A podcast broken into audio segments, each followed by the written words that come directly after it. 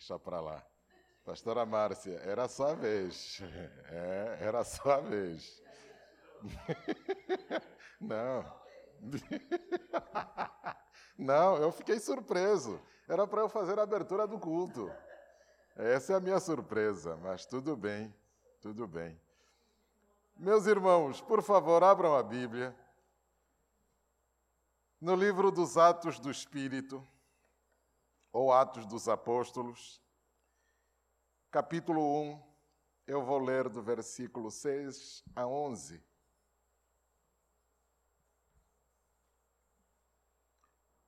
Atos, capítulo 1, do versículo 6 a 11.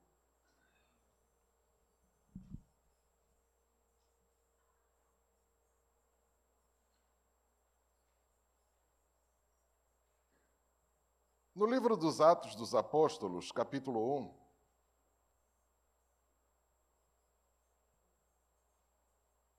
Pastor Daniel, Ajude. Não conseguiu localizar, por favor.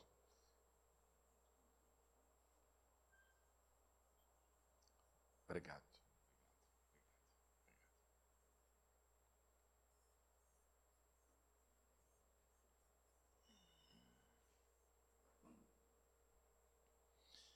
No livro dos Atos dos Apóstolos, capítulo 1, o versículo 6 diz assim: Então os que estavam reunidos lhe perguntaram: Senhor, será este o tempo em que restaurarás o reino de Israel?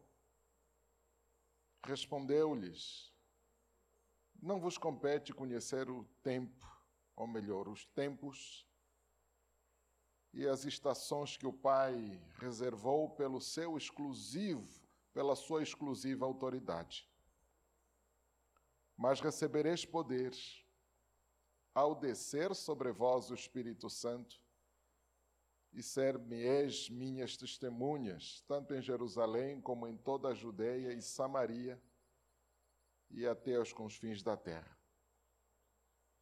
Ditas estas palavras, foi Jesus elevado às alturas, à vista deles, e uma nuvem o cobriu dos seus olhos.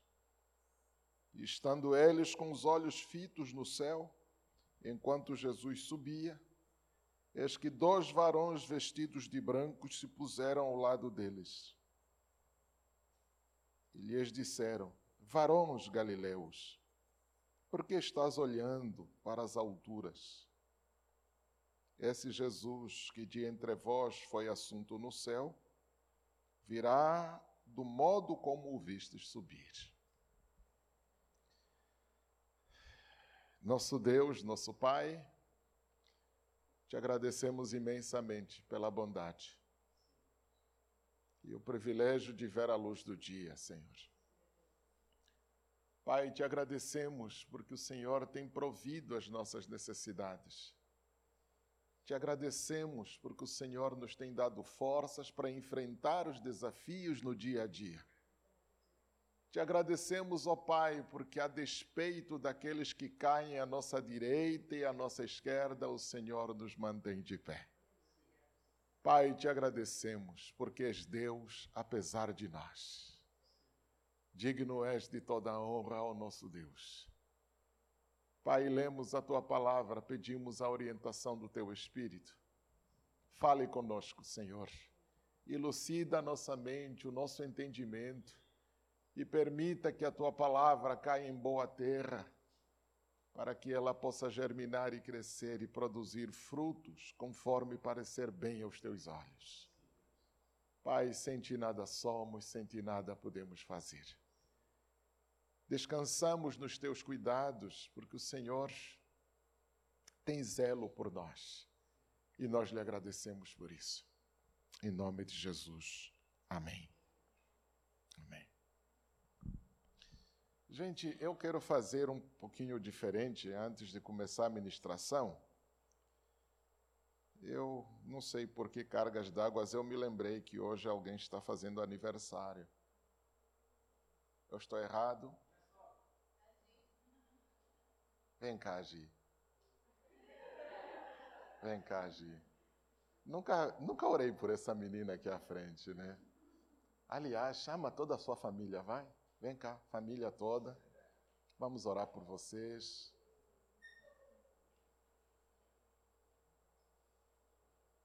Eu me lembro como se fosse hoje, quando cheguei aqui, né? O pai dela me acolheu de um jeito tão legal. Eu nem sei se ela ainda lembra o lanche que ela fez na casa. Gente, olha que bacana. Olha que bacana. Ah, você foi agregado, né? Ai, que bonitinho. Que bonitinho. Fofa, fofa, fofa. Muito bem, muito bem. Gente, é, não sei se tem mais alguém fazendo aniversário, mas eu me lembrei, hoje era o dia dela, então queria começar diferente, orando por essa família.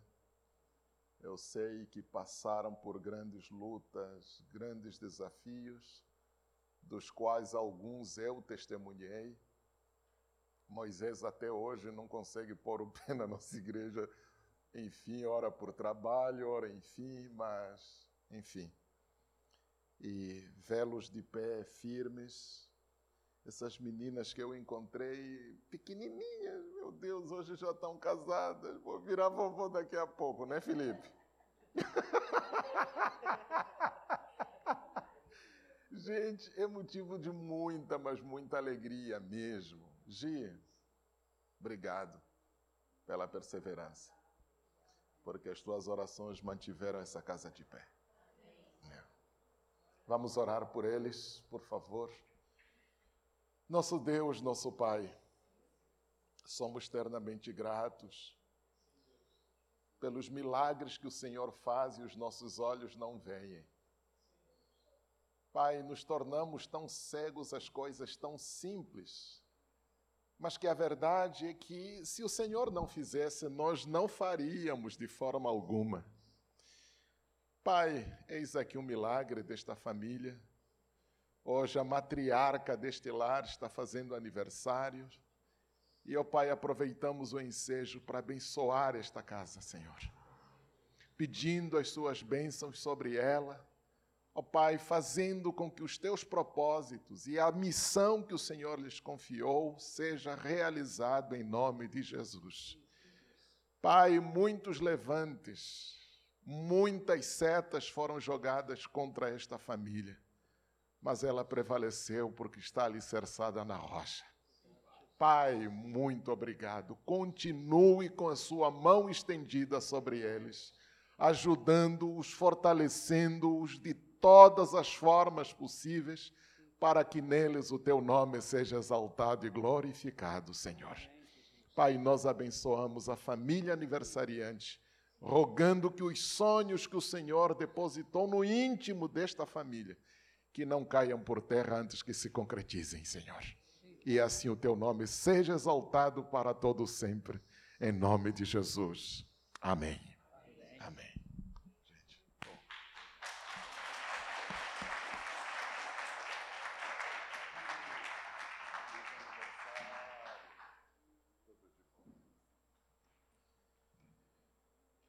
Muito bem. É, quando o Espírito manda, a gente obedece, né? É legal isso. A gente vem de casa preparado para uma coisa, mas. Segundo, eu queria começar a ministração de hoje falando de política.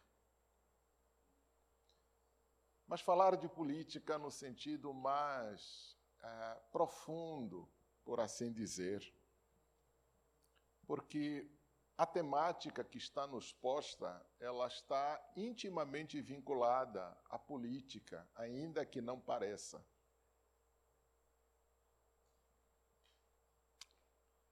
Hoje, a gente está polarizado.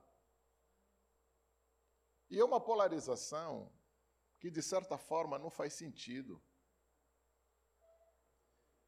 Mas o que me dói nessa polarização não é o que está acontecendo ali no mundão, é o que está acontecendo aqui dentro. Porque até a igreja entrou nessa baila de esquerda a direita, esquerda a direita, esquerda a direita.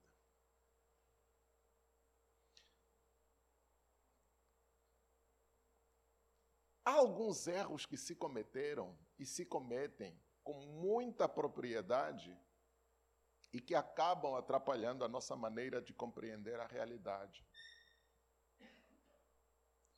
Quando você pensa em esquerda, grosso modo, a esquerda é. Não existe só uma esquerda. Existe uma constelação de esquerdas cujo denominador comum é Marx, porque foi ele que acabou traçando as, os alicerces dessa orientação política.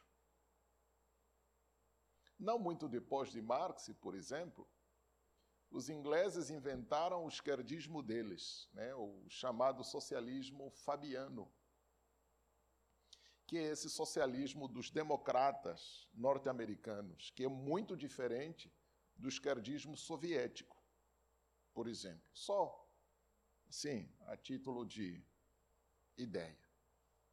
De lá para cá, as esquerdas vão se multiplicando tipo denominações cristãs ou evangélicas. A esquerda brasileira é diferente da esquerda, por exemplo, da Venezuela. Mas é tudo esquerda. Não é a mesma coisa. Mas é muito parecido. Mas tem peculiaridades nesse sentido. A esquerda cometeu um grande erro, e é um erro residual que prevalece até hoje. não tiveram discernimento da maldade. Porque para Marx, desde Marx até os fabianos, a maldade é só uma ideia. Ou quando não, é um conjunto de ideias que determina a maneira de agir erroneamente com o poder. Então, se o mal é um conjunto de ideias, o capitalismo é do demônio. Porque as ideias do capitalismo é que fizeram com que o mundo fosse o que é.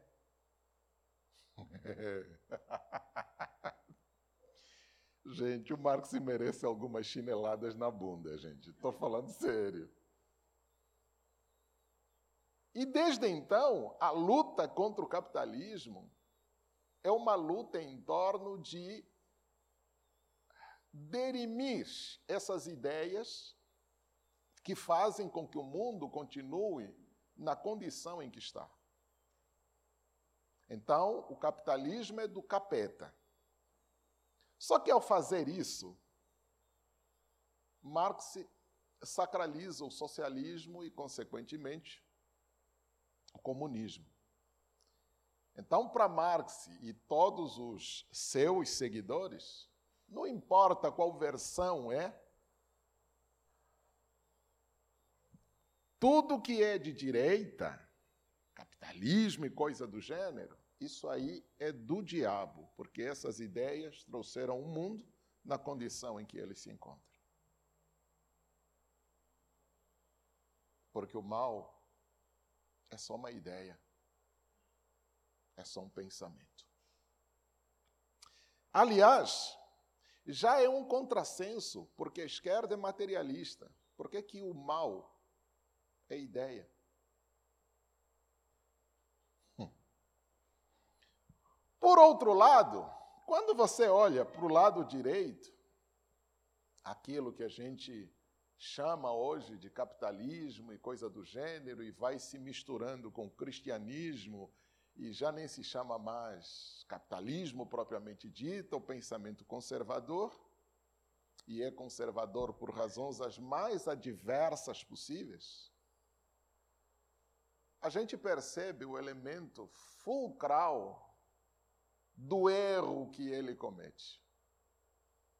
levou a ciência muito a sério e com a ciência vai defendendo a todo custo a liberdade individual.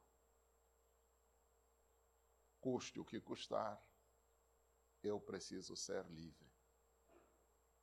E é engraçado que os conservadores, nesse sentido, não compreendem o pacote completo dessa liberdade individual. Não é de graça, por exemplo, que até nós, cristãos, ditos conservadores, abraçamos o pacote das liberdades individuais e esfacelamos a igreja. Esfacelamos a igreja a tal ponto de nós não percebermos que a igreja não é um projeto de liberdades individuais. A igreja é um projeto coletivo.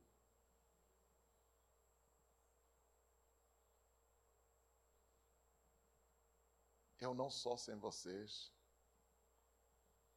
Vocês não são sem mim. Eu sou à medida em que eu me percebo dentro desta pluralidade.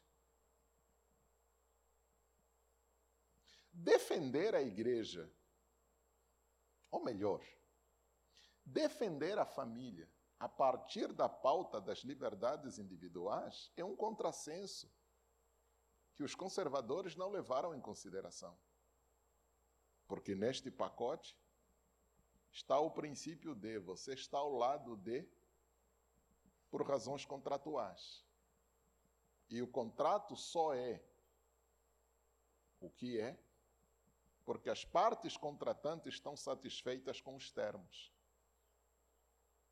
Mas se uma das partes se ver lesada por alguma razão, da mesma forma como foi celebrado o contrato, ele pode ser desfeito.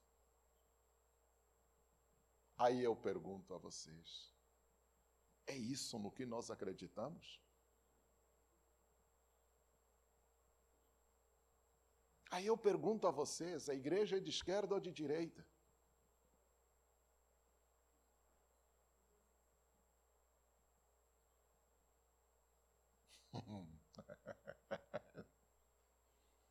Meu irmão, eu queria que você tivesse lucidez de perceber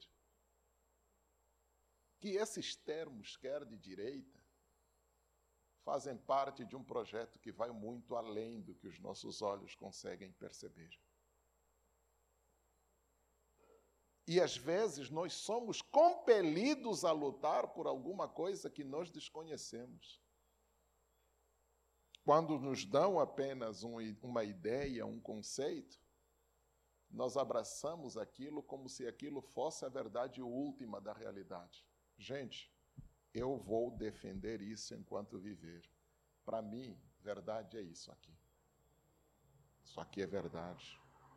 O que passa disso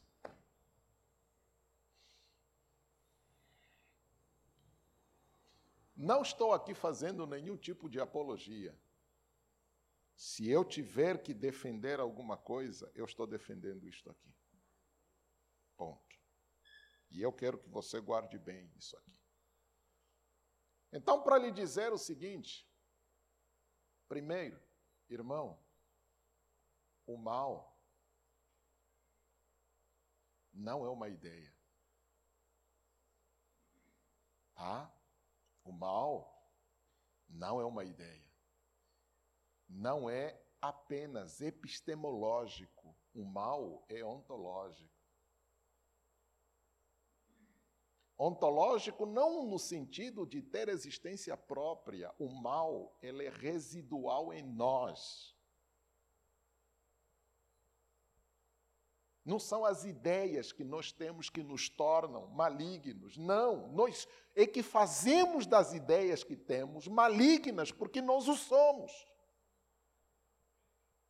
Então não me venha com história de que as ideias vão tornar o mundo menos favorável. Não, o mundo já está menos favorável por causa disso nós produzimos as ideias que produzimos. Eu não sou pecador porque peco. É justamente porque sou pecador é que eu peco. Não é o que faço que me torna, mas o que eu sou é o que torna as minhas ações perversas. Acreditem se vocês quiserem ou não, nunca seremos capazes de produzir um sistema político coeso à altura da realidade, da verdade. Nunca. Na verdade, quando nós vamos ao escrutínio universal, não estamos à busca da verdade. E nem estamos à busca da justiça perfeita. Estamos à busca do menos pior. Porque tudo não presta. Tudo não presta. O que a gente busca é o menos pior. É só isso. Porque tentar me convencer do contrário é um projeto que eu nem quero pensar. E, e é pensando nessas coisas que eu queria dialogar com vocês em torno da temática que está proposta. A temática diz: A quem enviarei? Parece ser um tema dos tipos de congressos de missões, né? E é engraçado que o, a sinopse da temática aponta para missões. Só que quando a gente traz isso dentro da perspectiva missiológica, a gente se perde, porque a gente deixa de fora aquilo que é essencial. Porque quando Deus pergunta para Isaías a quem enviarei, o que normalmente nós não queremos ver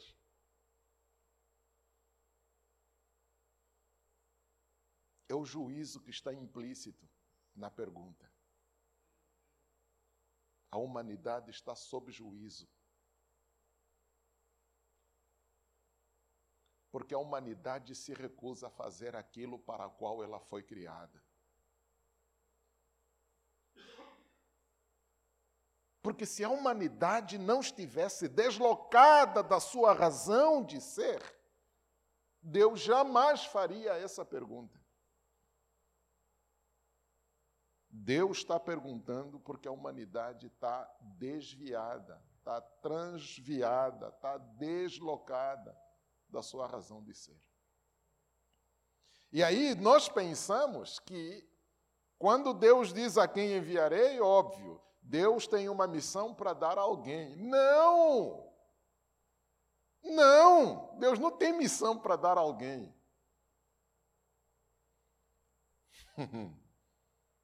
Os comissionados é que se recusaram a cumprir. Porque a missão não é Deus que vai dar, ela está dada muito antes de Deus abrir a boca para dizer alguma coisa. Deixa lhe mostrar alguma coisa nas Escrituras.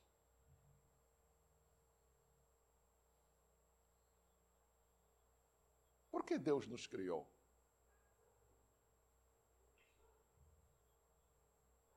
Ele tinha alguma necessidade para nos ter criado? Absolutamente não.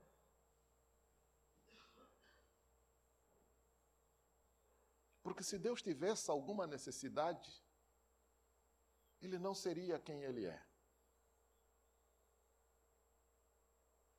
Sendo quem ele diz ser, ele está satisfeito consigo mesmo, não tem necessidade além dele. Ele é autossuficiente, ele se satisfaz a si mesmo, não precisa de nada além dele. Quando nós nos perguntamos por que fomos criados,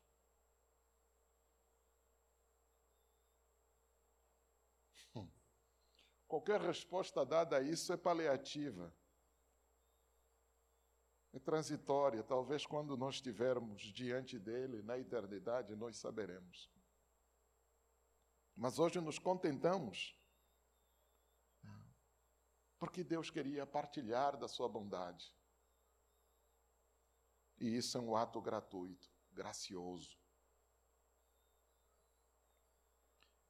Embora seja um ato gracioso, não é por si só desprovido. Porque quando Ele nos cria, Ele nos cria com propósito. E o propósito é que nós fôssemos guardiões da criação. Ao nos fazer guardiões da criação, Ele nos faz co-criadores com Ele. Então a missão já está posta no ato criativo. O fato dele ter nos criado, ele já nos dotou de uma missão. Está né? Lá, é só ler Gênesis 1, versículo 26. Você vai ver que no ato criativo, Deus já endereça aos criados o seu propósito, a sua finalidade e a sua missão. E no cumprimento da missão, Deus dá poder. Sedes fecundo, multiplicai-vos e enchei a terra, e dominai sobre os peixes, sobre não sei o quê, dominai sobre tudo. A missão está posta. Então, existir é estar comissionado. Por princípio, existir é estar comissionado. Agora, é claro que essa missão, ela vai ganhando versões diferentes ao longo da história. Porque se no ato criativo a missão era cuidar, zelar pela criação, no capítulo 3 nós descobrimos que os nossos pais fizeram aquilo que não deviam e, como consequência, a criação foi amaldiçoada. O resultado dessa maldição vai nos dar uma nova perspectiva da missão que o Senhor nos dá. Agora não se trata só de você cuidar da criação. Agora você precisa compreender que o mundo está dividido. E a divisão é das mais perversas possíveis. Aqueles que são pró o Criador e aqueles que são contra o Criador. Então você não vai cumprir missão nenhuma se primeiro você não se posicionar. De que lado você está? Eu me lembro no final do dilúvio, Noé primeiro soltou um corvo. O corvo saiu, deu um rolé, encontrou comida demais. De cima comunou com tanta comida que se esqueceu de voltar.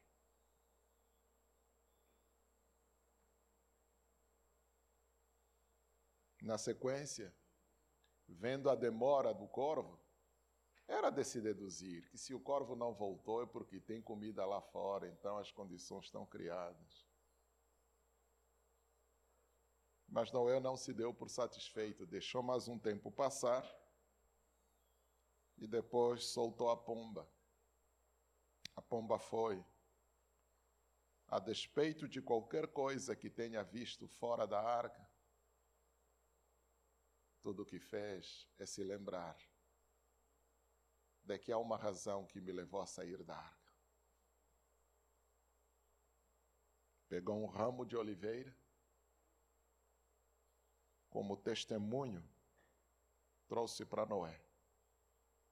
E Noé compreendeu que estava na hora de sair da arca porque até a vegetação já está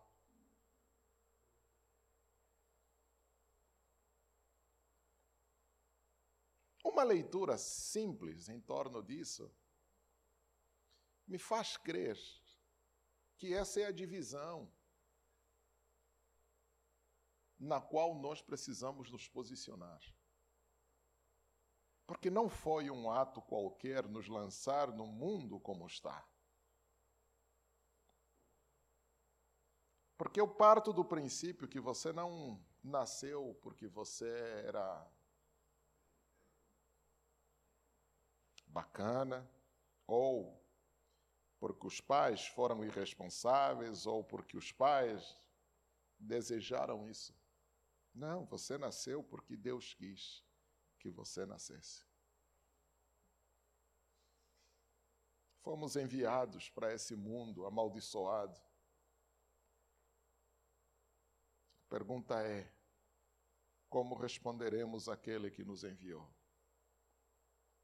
Podemos nos contentar com as guloseimas, como o corvo fez, ou a gente volta para quem nos enviou com um ramo de oliveira e dizer: olha, as coisas aqui estão desse jeito. Quando Jesus diz, os campos estão brancos, prontos para a ceifa, ele estava dizendo que as condições estão favoráveis para a execução plena dos propósitos, dos projetos de Deus. É um lembrete do raminho da oliveira no bico da pomba, de que as condições estão prontas para a execução dos teus propósitos. Só que agora, Jesus não está falando com o Pai, está falando conosco. Os campos estão brancos prontos para a ceifa.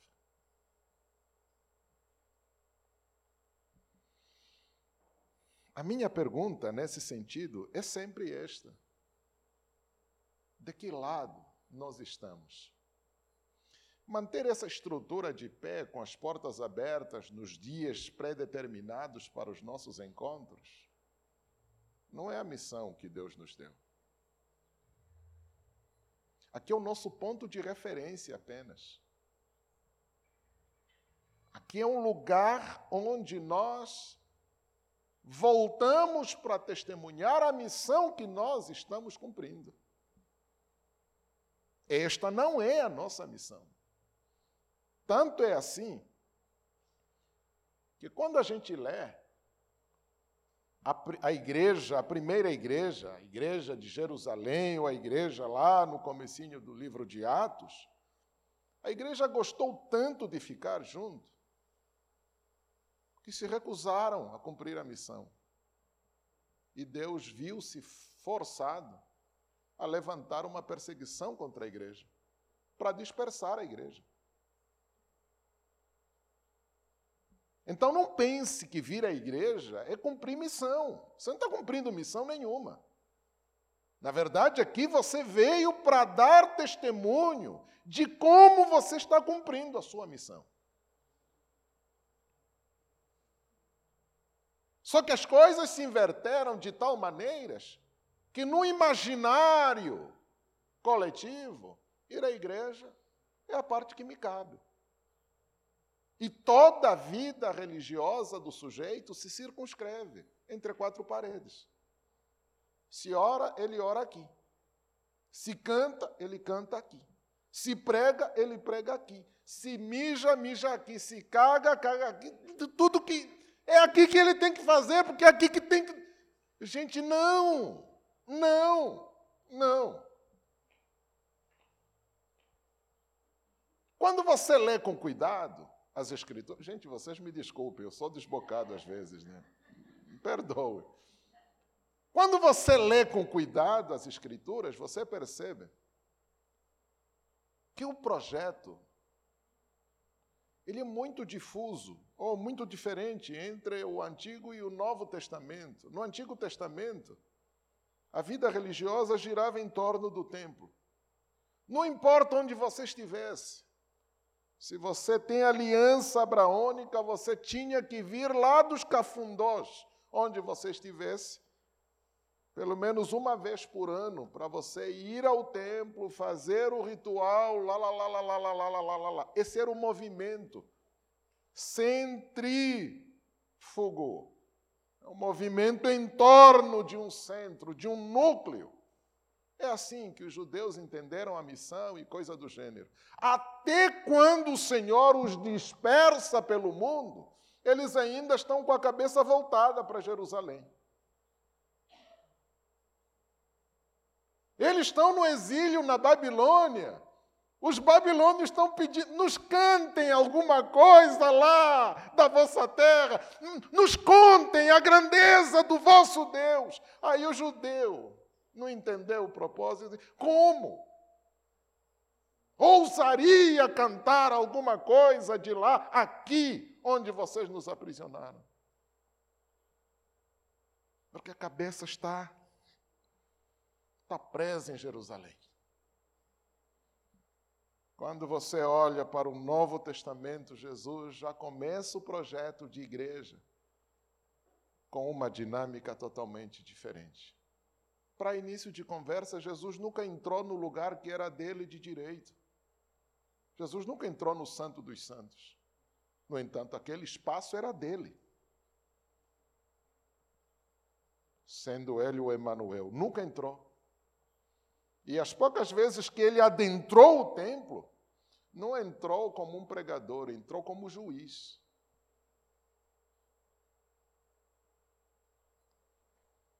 E desde então, Jesus não está preocupado com o templo. Ele está preocupado com os confins da terra, porque as boas novas devem chegar até lá, onde está o ser humano o mais distante possível. No entanto, nós gostamos tanto do templo que para muitos fazer a missão é vir à igreja. Se canta, vai cantar na igreja, se dança, vai dançar na igreja, se prega, vai pregar na igreja, se ensina, tudo gira em torno da igreja. Fora da igreja parece que nada faz sentido. E aí criamos, é assim que os sociólogos nos leem, né? Porque nós criamos essa cisão entre o profano e o sagrado. Então, lá fora é o profano, aqui dentro é o sagrado. Então, tudo que fazemos aqui é sagrado. Agora, do portão para fora, o que fazemos é tudo profano. Está certo isso? Claro que não. Claro que não. A missão não se cumpre aqui, a missão cumpre-se enquanto viver, enquanto existir. Ponto. Eu estou indo devagarinho. Eu temo dizer algumas coisas que podem parecer incompreensivas. No entanto, outra coisa não menos importante ainda dentro desse périplo que estou fazendo é sinalizar que a missão propriamente dita, ela se condensa numa mensagem. Que aqui no Novo Testamento, nas palavras de Jesus, a mensagem é das boas novas. Só que essa mensagem, ela é vulgarmente compreendida como pregação. Na verdade, isso é vulgarizar a própria mensagem. A mensagem não é pregação.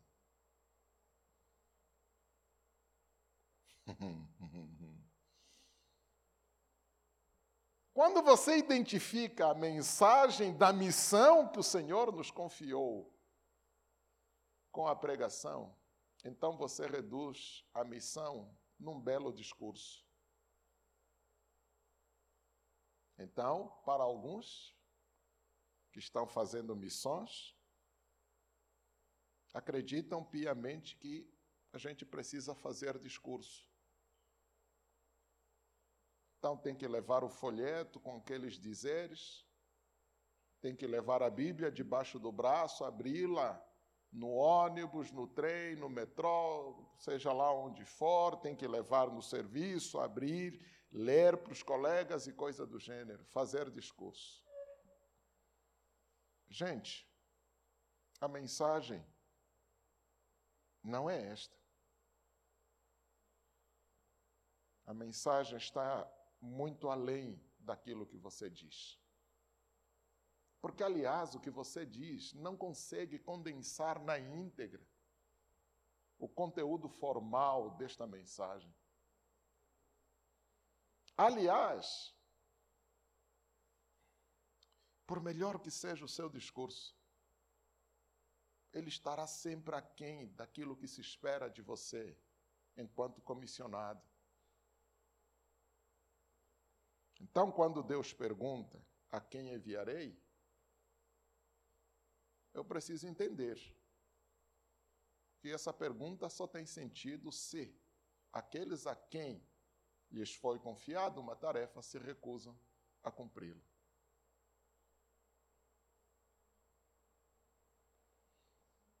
Faça os melhores discursos que você quiser.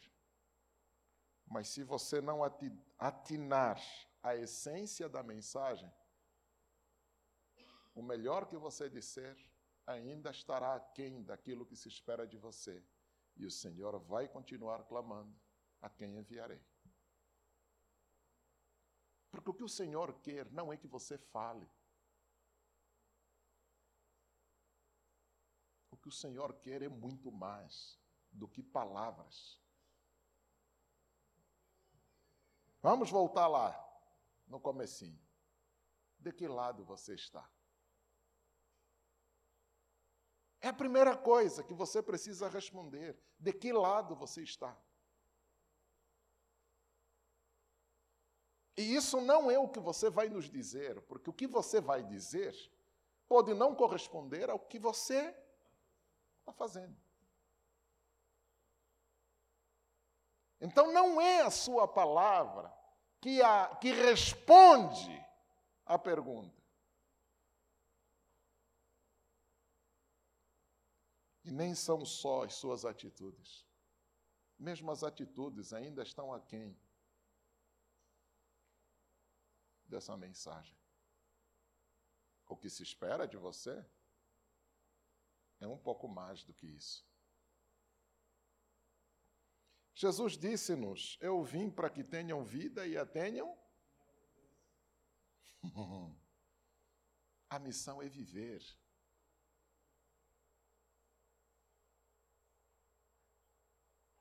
A missão é viver. Então, não é o que eu tenho a dizer, ou o que eu vou dizer para os outros. Na verdade, isso é irrelevante. Se isso não partir do modo como eu vivo, como você vive. A pergunta é como você vive, porque a mensagem está explícita na maneira como você vive. A missão é viver. Engraçado, conversando com um amigo, ela disse: Cara, é engraçado, né? Que o nosso sonho é sermos poderosos, tão poderosos quanto parecermos ser deuses.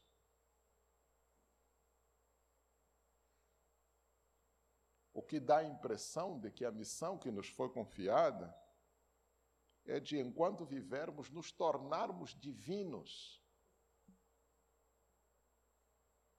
Só que quando a gente olha para Jesus, o modelo e a referência de humanidade, ele faz o movimento contrário.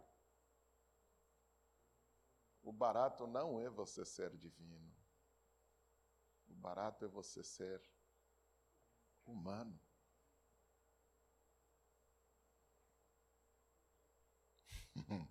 Qual é a missão? É viver como um ser humano. Essa é a missão.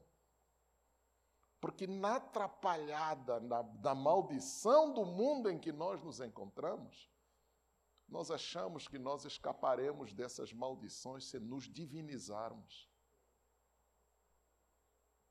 No entanto, o que a mensagem está nos dizendo é outra coisa. Se humanizem. A missão de vocês é serem gente. É simples.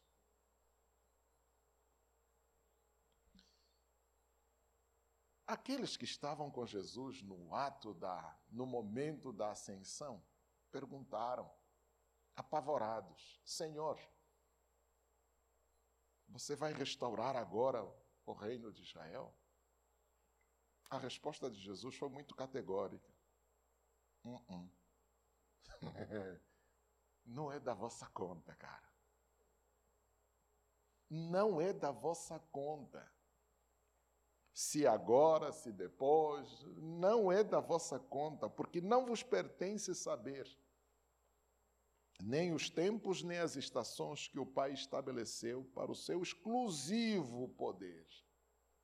Aí Jesus responde: Mas recebereis poder ao vir sobre vós o Espírito Santo. E ser-me-eis testemunho interessante. Jesus aqui abre duas coisas interessantes para nós. Primeiro, para se viver, cumprir a missão, nós não vamos fazê-lo sem poder. Na verdade, isso já está explícito lá no comecinho quando fomos criados. Porque quando o Pai nos delega o domínio da criação, para que a pudéssemos cuidar, ele delegou autoridade e poder sobre nós. E, de novo, aqui Jesus repete exatamente a mesma coisa. Recebereis poder ao vir sobre vós o Espírito Santo, e ser-me-eis. Não há cumprimento de missão sem poder. Vale dizer que o projeto desta missão, que é viver, não será execuível a partir dos nossos méritos. Não é o que eu posso, que você pode, que eu consigo. Não, não depende de nós. Nós não temos condições para fazê-lo. Precisamos ser revestidos de poder, mas não um poder qualquer, poder divino na pessoa do Santo Espírito. Então, quanto mais cheio do Espírito, mais poder. Quanto mais poder, melhor o cumprimento da missão. Então, ouso dizer assim: as pessoas cheias do Espírito não são aquelas que tiram paletó e fazem isso e as pessoas vão caindo aos borbotões. As pessoas cheias do Espírito não são aquelas que levantam a mão e o outro cai do outro lado. As pessoas cheias do Espírito são aquelas que no modo de ser e estar, eles explicitam quem Cristo é. Porque a melhor maneira de testemunhar dele não é falar sobre ele, mas é deixar que ele se expresse através de você. E isso não se faz com discurso. Isso não se faz porque você consegue, porque você pode.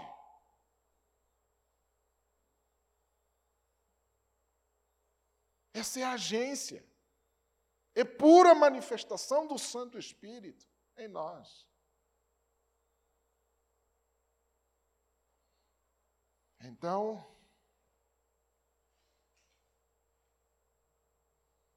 os discípulos atônitos ouviram aquilo. A caminhada era de Jerusalém até os confins da terra. E essa caminhada seria preenchida com essa manifestação interior que se exterioriza, executada através do Espírito Santo. Mas aí uma palavra de esperança, porque enquanto eles ouviram isso, Jesus é levado nas alturas. A sensação que dá é de uma cisão e de um corte radical do cordão umbilical entre eles e o mestre com quem andaram durante todos os três anos de ministério de Jesus. Só que, na verdade, embora assim pareça, a presença do Espírito seria a constante da sua presença neles. E aí a esperança é ainda maior, porque esses dois varões vestidos de branco atestam que, olha, assim como o viste subir, é da mesma forma que o vereis descer outra vez. Quando isso vai ser, não é da nossa conta. o importante é que a gente cumpra com a missão. Então, eu queria terminar, deixar aqui algumas coisinhas que são super bacanas para a gente pensar. A primeira delas, a missão não é um imperativo. Primeira coisa, a missão não é um imperativo, não é uma ordem. Não é uma ordem. Do tipo, faça isso, faça aquilo. Não, não é um imperativo. Eu prefiro pensar a missão como a explicitação de um gerúndio.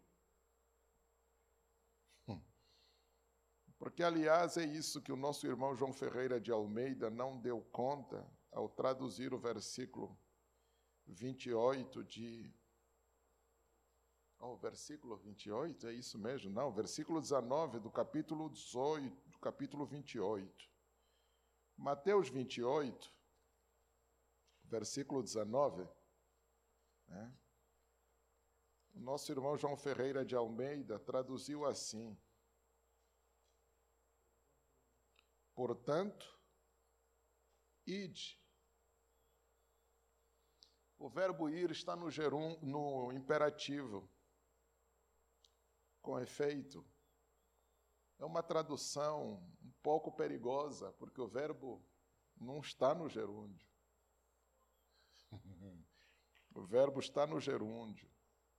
Então não é ide, é um indo. A diferença parece mínima, mas ela é crucial. Porque quando você recebe uma ordem, você tem a possibilidade de aceitá-la ou não. Mas no gerúndio você não tem possibilidade. Porque aquilo é a condição da própria existência. Então não é questão de você gostar ou não gostar, a missão está em você. Não é questão de você aceitar ou recusar, a missão é você. Acredite se você quiser por meio de você, alguma coisa está sendo feita. Nesse sentido, o que fica explícito é aquilo que nós apreendemos a partir do que você vive. Porque a sua vida é uma mensagem. Talvez é a mensagem mais poderosa que você tem a emitir aos outros. É como você vive. Eu tenho dito, e com muito cuidado, inclusive, que Jesus, ainda que não dissesse uma única palavra, ele teria cumprido com a missão dele. Porque Jesus falou muito mais com a sua vida do que com as suas palavras. Jesus não precisava dizer as coisas que disse para que nós o crucificássemos. Ele no nosso meio, ele destoa e isso nos incomoda.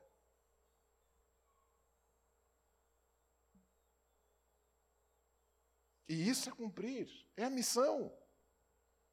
Daí dizer-se que Jesus não disse nada além daquilo que ele estava vivendo. E não viveu nada além daquilo que ele estava dizendo. A nossa dificuldade é que nós queremos entender a missão como um imperativo. Que eu posso negociar com Deus a partir de uma barganha lícita e santa. Senhor, eu vou cumprir a missão se me abençoares. Senhor, eu vou cumprir a missão se me deres isso ou aquilo. Meu irmão,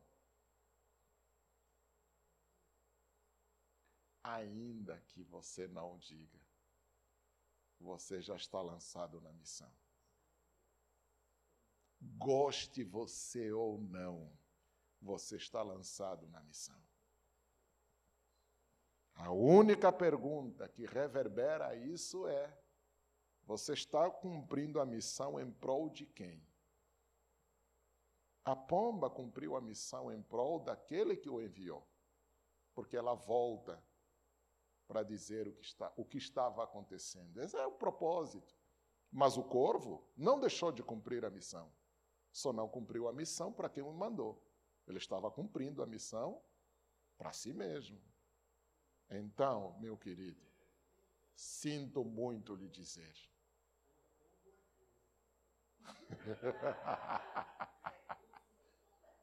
sinto muito lhe dizer você não tem alternativa de barganha, porque você já está na missão há muito tempo.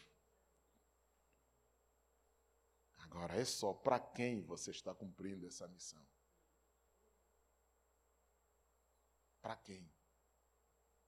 Se para você, legal. É isso que vai contar. Se para aquele que te comissionou, legal. Isso é o que vai contar. Agora, a nossa exortação é esta: não faça o que o corvo fez. Não faça o que o corvo fez. Você não vive para você. Você não existe para você. Aliás, você não é de você. Os apóstolos entenderam isso muito melhor do que todos nós ao nos dizerem que nós fomos comprados por um preço muito alto. É só um lembrete que nós não somos de nós. Maria, muito antes de ouvir os apóstolos, ela compreendeu ao sinal da visitação do anjo Gabriel porque com muita sinceridade aquela menina, aquela donzela, respondeu ao anjo dizendo: Eis aqui a serva do Senhor. É uma declaração para lá. Eu não sou de mim, eu sou do meu Senhor. Que se cumpra em mim segundo a tua palavra. Eu não só de mim. Então, a maneira como você vive nos diz muito a quem e para quem você está cumprindo a missão. Porque não tem alternativa de não cumpri-la. Você está cumprindo a missão. A pergunta é: para quem você está cumprindo? A grande maioria está cumprindo a missão para si, mas a missão não é para nós. É a primeira coisa. A segunda coisa, não menos importante, meu irmão e minha irmã, não se fie nas suas capacidades e competências pensando que a missão será resultado dos seus méritos. Não. Na verdade, quando você se fia na missão,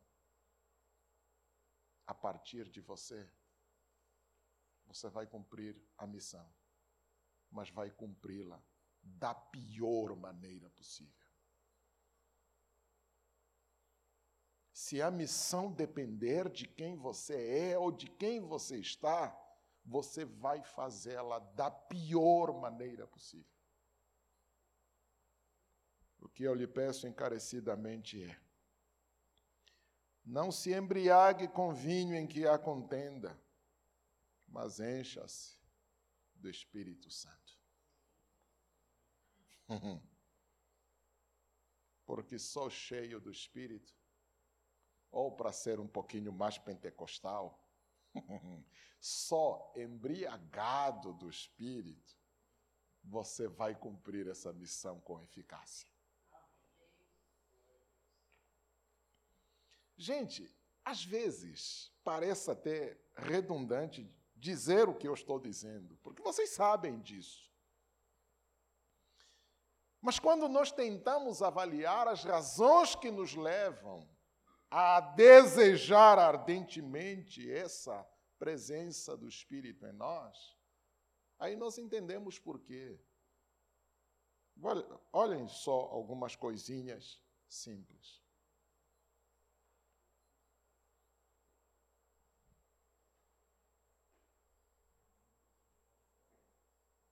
Não entendi. Ah! Por favor, manda ver, manda ver, manda ver. Que o Senhor está agindo, operando através dos seus filhos, executando os seus propósitos ao longo de toda a história. Pai, pedimos que a tua bênção repouse e continue com a nossa irmã Marisa Pai, no cumprimento do propósito e da missão lá em Israel, e abençoe a tua igreja, que a ouviu como prova da tua grandeza e da tua bondade. Pai, o dia mal começou, pedimos que o Senhor nos ajude ao longo do dia, nos abençoe na companhia dos nossos entes queridos e nos proporcione uma semana cheia de vitórias. Digno és, ó Pai, de toda honra e toda glória, em nome de Jesus. Amém.